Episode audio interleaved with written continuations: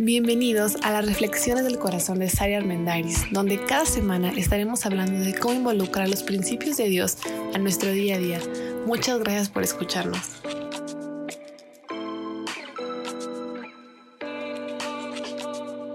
Hola, soy Saray Armendariz y te doy las gracias por conectarte a este nuevo episodio de nuestro podcast. La comunicación no es fácil Hablar es muy sencillo, pero comunicarnos y lograr los objetivos ciertamente tiene su gracia y parece que cada vez es más difícil lograrlo. Muchas veces tenemos conversaciones pendientes, pláticas importantes, pues ahí en pausa, porque no hemos tenido buenos resultados en el pasado y porque no siempre somos buenos para poder transmitir el mensaje que queremos y sobre todo para fomentar que se lleve un proceso de comunicación sano, donde realmente podamos llegar a acuerdos, donde podamos sentirnos satisfechos de esa plática. Hay muchos vicios ocultos de los que pues no somos conscientes, pero vale la pena ir resaltando poco a poco. De hecho, en los últimos episodios hemos estado hablando de algunos. El primero es no saber escuchar. Dos, no distinguir entre mis sentimientos y los del otro. Tres, hablar desde el enojo. Y cuatro, la comunicación deficiente. La forma de convertirlos en aciertos es con presencia emocional, hablando más claro acerca del tú y del yo, haciendo una diferencia, equilibrando la gracia y la verdad, y por último, aclarar el problema de manera muy específica. Y hoy en lo particular vamos a ver dos errores más que seguramente hemos cometido en algún momento y que tal vez están entorpeciendo nuestros procesos de comunicación. Cuando estoy preparando esto, a veces pienso que el siguiente error que vamos a ver es el peor de todos o es el más común. Pero creo que en algún punto de nuestra vida lo más probable es que todos caigamos en todos. Los vas sorteando si tienes buenas habilidades, pero de repente si no eres tan hábil en la comunicación, igual y los cometes todos al mismo tiempo. El error de hoy, el primero del que vamos a hablar, es la actitud defensiva.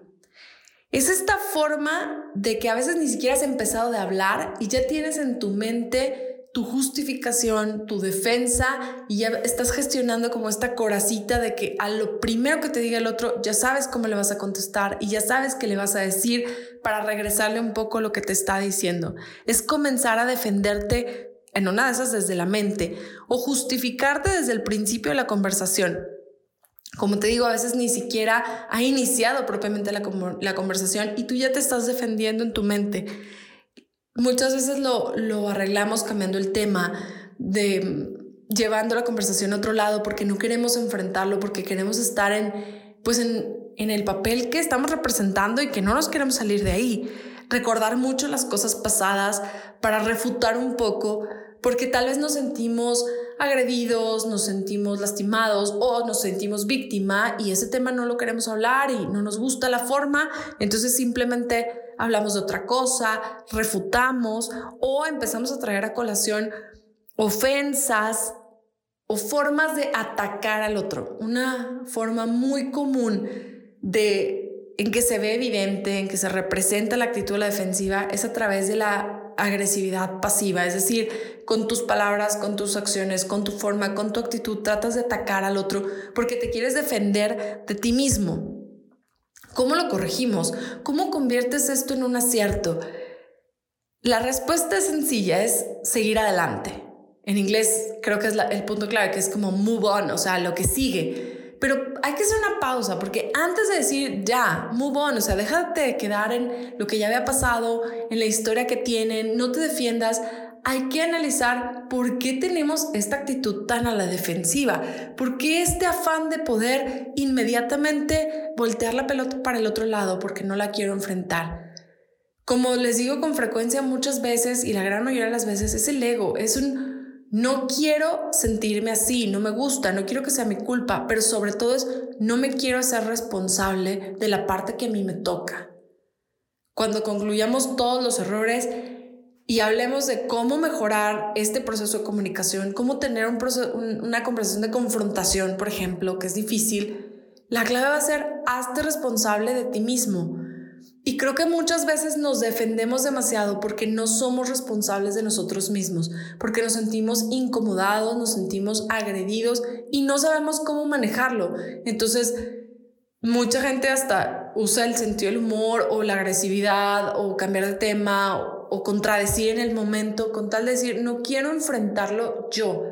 Pero lo más sano va a ser, voy a enfrentar lo que es mi parte del problema y de lo que soy responsable desde el principio.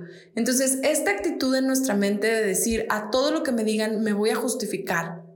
Y en cuanto me digan, oye, pero es que la última vez, pues tú fuiste el que llegaste tarde. Antes de pensar cómo voy a contestar y antes de decir, bueno, pero yo llegué una vez tarde, tú has llegado 15 veces tarde. Antes de decir eso es, bueno, me voy a ser responsable de lo que sí ha sido mi responsabilidad antes de justificarme. La justificación, el defendernos todo el tiempo, solo es una evidencia de que no queremos ser responsables de nosotros mismos. Y si lo hacemos de manera agresiva es porque queremos protegernos de algo y queremos proteger nuestro propio ego. Y, y se resume así, no quiero aceptar la responsabilidad de lo que me toca. Con frecuencia escuchamos conversaciones donde la persona A, no sé, Areli dice, oye, quiero hablarte de este problema en lo particular que, que me trae de cabeza en nuestra relación. Y entonces Braulio, por poner un ejemplo, le contesta, híjole, pues o sea, ¿de qué quieres hablar en específico? ¿De lo mucho que ya me tienes fastidiado? ¿De lo mucho que me presionas? ¿De lo chantajista que eres? ¿O como de qué?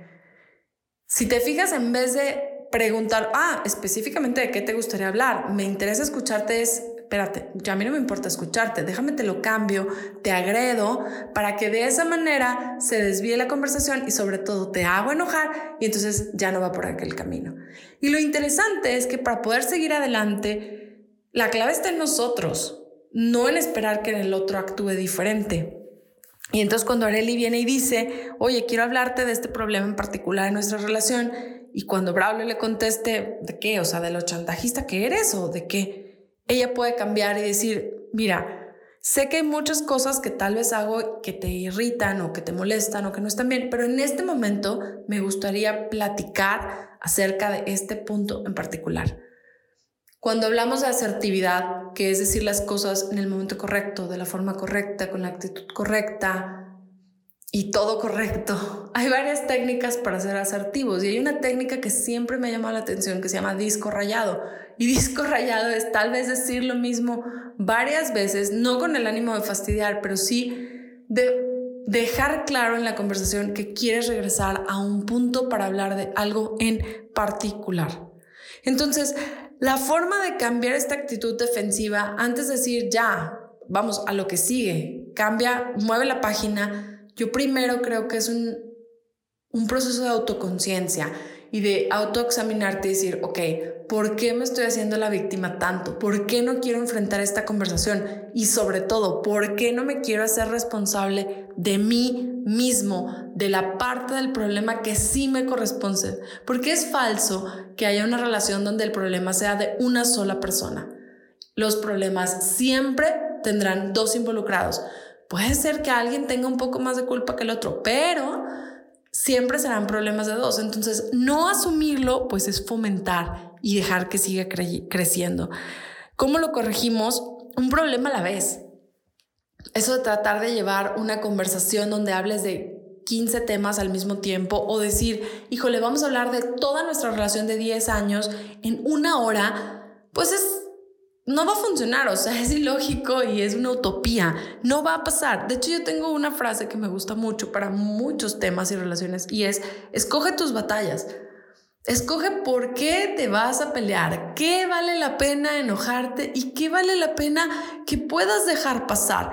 Estaba escuchando a un erudito en el tema de disciplina, él es mexicano, a Vidal Schmil, acerca estaba dando como un webinar sobre disciplina en tiempos de pandemia porque quien tenga hijos en casa en tiempos de pandemia me podrá corroborar conmigo que no es lo mismo que la vida anterior y esta vida, ¿no? Entonces él decía, algo importante es que sí vas a disciplinar a tus hijos y sí les vas a poner un límite y un orden, pero hay cosas por las que igual y no vale la pena hacer todo un show, como tal vez si se peinó de lado, se peinó en medio o se dejó el pelo parado. A lo mejor esa parte puedes evitarla y puedes dejarla pasar e irte lo verdaderamente importante, pero necesitas escoger tus batallas. Si tú quieres escoger la batalla del pelo y de la actitud y de la comida y de las actitudes en público, ahora en las fiestas y de la hora de abrir los regalos y de compartir y del tiempo en pantallas y todo lo quieres resolver el mismo día, no va a funcionar nada. Es más, es muy poco probable que resuelvas una sola cosa. Pero escoge tus batallas, cuál vale la pena en este momento y cuál en este momento realmente no es relevante y no va a generar algo más grande en nuestra relación. Entonces, para poder llevar un problema a la vez, hay que escoger las batallas. Si no quiero solucionar las cosas y si quiero seguirme peleando eternamente, bueno, entonces trae a colación los 25 problemas de tu relación cada vez que hables. Pero si ya te cansaste de que cada vez que te comunicas con esa persona o que llevas una conversación no llegan a nada, entonces es el momento de decir una cosa a la vez. Y si en este momento nos sentamos a hablar y ya logramos tener una hora, no sé, en una pareja, una hora solos para hablar, bueno, pues vamos a hablar de algo que tal vez es urgente e importante, ¿no? No vamos a hablar de trivialidades y vamos a perder tiempo en trivialidades, porque saben que muchas veces empezamos a hablar de algo que ni es tan importante, pero ya estamos tan enojados que ya no tenemos buena actitud para el tema que realmente concierne en ese momento. Así que los dos consejos para seguir adelante son, escoge tus batallas y habla de un problema a la vez. Guárdate el ego y vuélvete responsable de ti mismo. Error número dos, bueno, en esta ocasión, es el de asumir y suponer. Asumir que el otro entiende y lee mentes, sobre todo. Yo creo que el superpoder que cualquiera de nosotros querría sería el poder de leer la mente. Aunque, no sé si se recuerden, en esta película de Mel Gibson, donde puede leer lo que las mujeres dicen y puede escuchar todo, que, todo lo que las mujeres dicen, el pobre hombre se vuelve loco porque se da cuenta que meterse en la mente de una mujer 24 horas pues no es cualquier cosa, ¿no? Y creemos que leer las mentes nos va a resolver los problemas y nos va a hacer entender las cosas, pero uno, no tenemos el poder. Y número dos, creemos que los demás sí pueden. Y los tratamos así, tratamos como que todo es obvio y no damos contexto de lo que estamos hablando y asumimos que como yo me siento triste porque hizo una mala cara en la cena de Navidad, entonces el otro, por mi ojo volteado, debe entender que estoy muy triste o que estoy muy enojada. Y el otro en una de esas ni te volteó a ver y la verdad no sabe cuál es el código para el ojo volteado. Somos muy igual, ególatras en creer que los demás viven y giran a nuestro servicio y están al pendientes de cada pelo y pestaña que se mueve.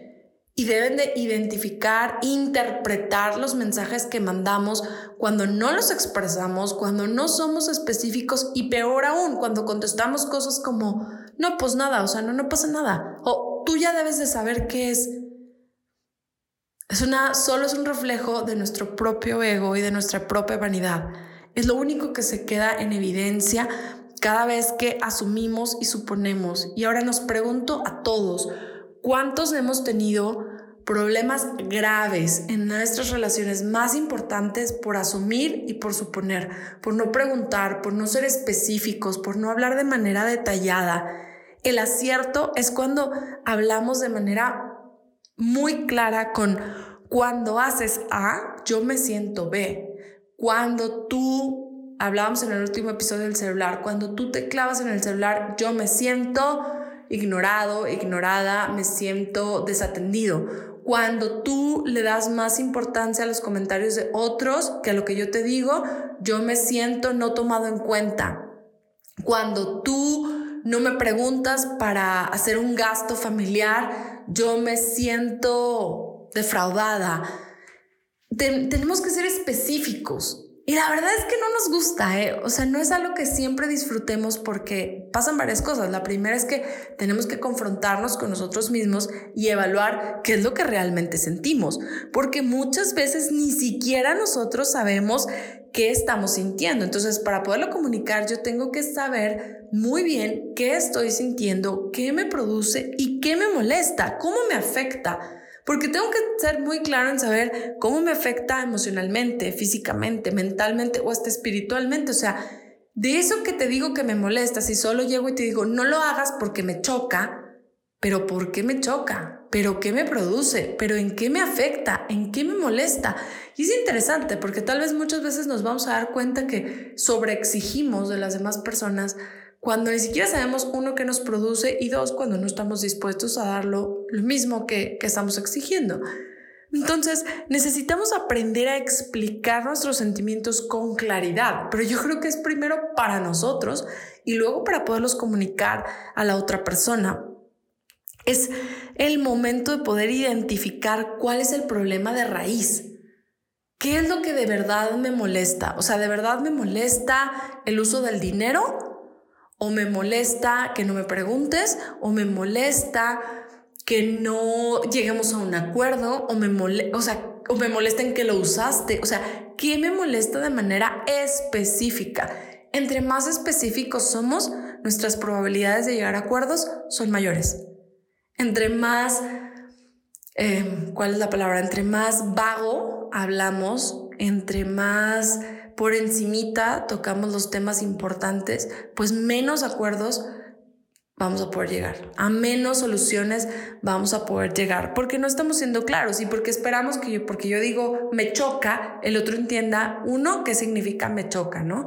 Y dos, qué es lo que me choca. Porque me choca puede ser, lo tolero un poco, pero me molesta, o puede ser, quiero que lo dejes de hacer para siempre. En cada caso será algo completamente diferente. Lo único que conoces es lo que tú sientes y es, lo hemos dicho muchas veces, es de lo único que somos responsables, así que al menos seamos responsables de expresarlo de manera clara, de manera honesta y de manera real. Para llegar a este acierto, el acierto es cómo, es decir, cuando me siento A, cuando perdón, cuando tú haces A, yo me siento B. Cuando A sucede, yo siento X cosa. ¿Cómo poder llegar a eso? Necesitamos evitar varias cosas. La primera es que evitemos frases como tú me haces sentir, tú me hiciste enojar. No es responsabilidad del otro. Yo decido cómo me siento y lo hablábamos en episodios anteriores. Es yo estoy molesta. A mí me molesta el tiempo que le dedicas a tus amigos.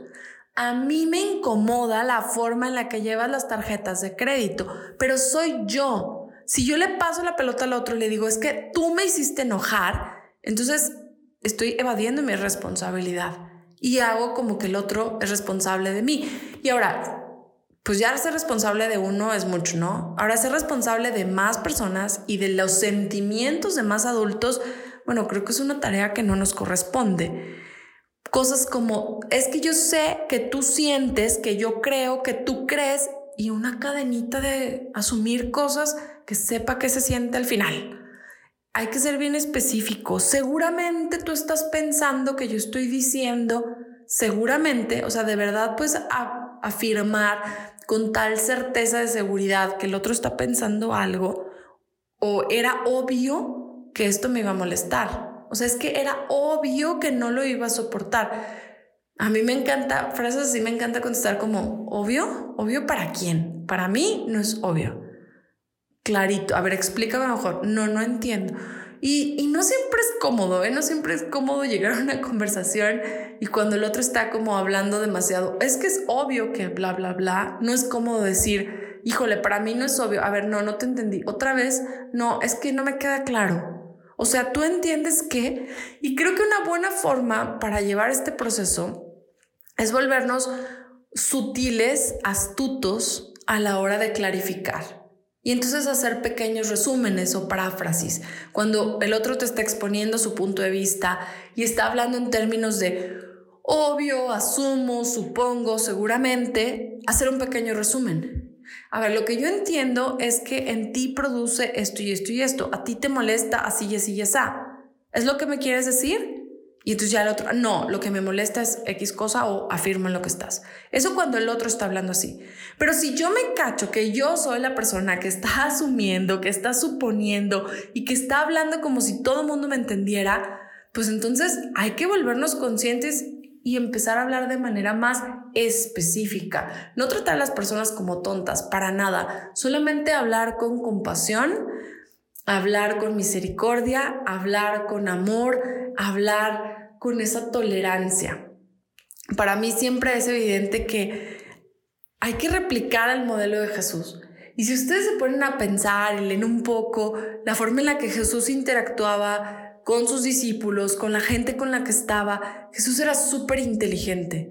A cada discípulo le hablaba respecto a su contexto, respecto a su forma de vida, hablaba en analogías de lo que ellos estaban pasando. Cuando hablaba decía, hay que ser pescadores de hombres, pues es porque eran pescadores, porque de eso vivían, les hablaba de lo que entendían, no desde su perspectiva, no ponía ejemplos del cielo, ¿no? No, pues es que ustedes no saben lo que es administrar ángeles, pero yo que sí sé, no, para nada. Hablaba desde su perspectiva, desde su punto. Creo que en estos dos errores, en la actitud defensiva, que se puede convertir en agresividad, y en el asumir y suponer que va el ego de por medio, todo esto lo podemos corregir mediante el amor verdadero que aprendemos de Dios, que es un amor de amar a Dios y amar a los demás como Él nos enseña a amarlo. Cuando vamos a Dios y amamos a las personas desde esta perspectiva de que no somos mejores, de que no merecemos la pleitesía y que los demás nos lean la mente, sino pues que queremos llegar a acuerdos, que queremos mejorar, que queremos tener familias sanas. Cuando cambiamos nuestra perspectiva al amor que Dios nos enseña, entonces podemos ser conscientes y podemos empezar a cambiar. Pero si no tenemos este proceso de interiorizar cómo es el amor de Dios para con nosotros y cómo Él mismo nos trata, va a ser bien difícil, porque si hay dos vicios ocultos muy arraigados en la cultura mexicana, son estos dos. El asumir, el suponer, el defenderme, el justificarme, el tener una actitud de víctima, de creer que tú me haces por tu culpa. La única forma de salir de ahí es de dejar el ego y entender cómo es el amor de Dios para con nosotros y a tratar a los demás con ese amor tratar a los demás con esa compasión, con esa misericordia, ojo, no para darles la razón siempre, pero sí para buscar procesos de mayor claridad.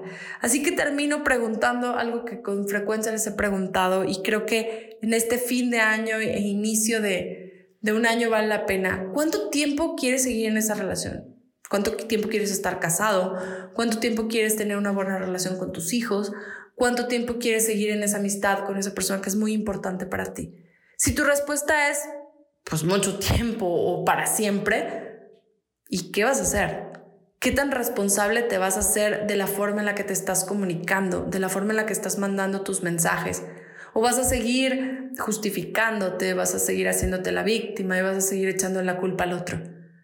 ¿Qué mejor momento para volvernos responsables de nosotros mismos que justo ahorita que estamos pasando por días complicados, pero a la vez de reflexión y de nuevos inicios, ¿qué tal vendría tener un nuevo inicio en la forma en la que nos comunicamos con claridad, con paciencia, con amor, con compasión, no a la defensiva, con responsabilidad, asumiendo lo que nos toca a cada uno?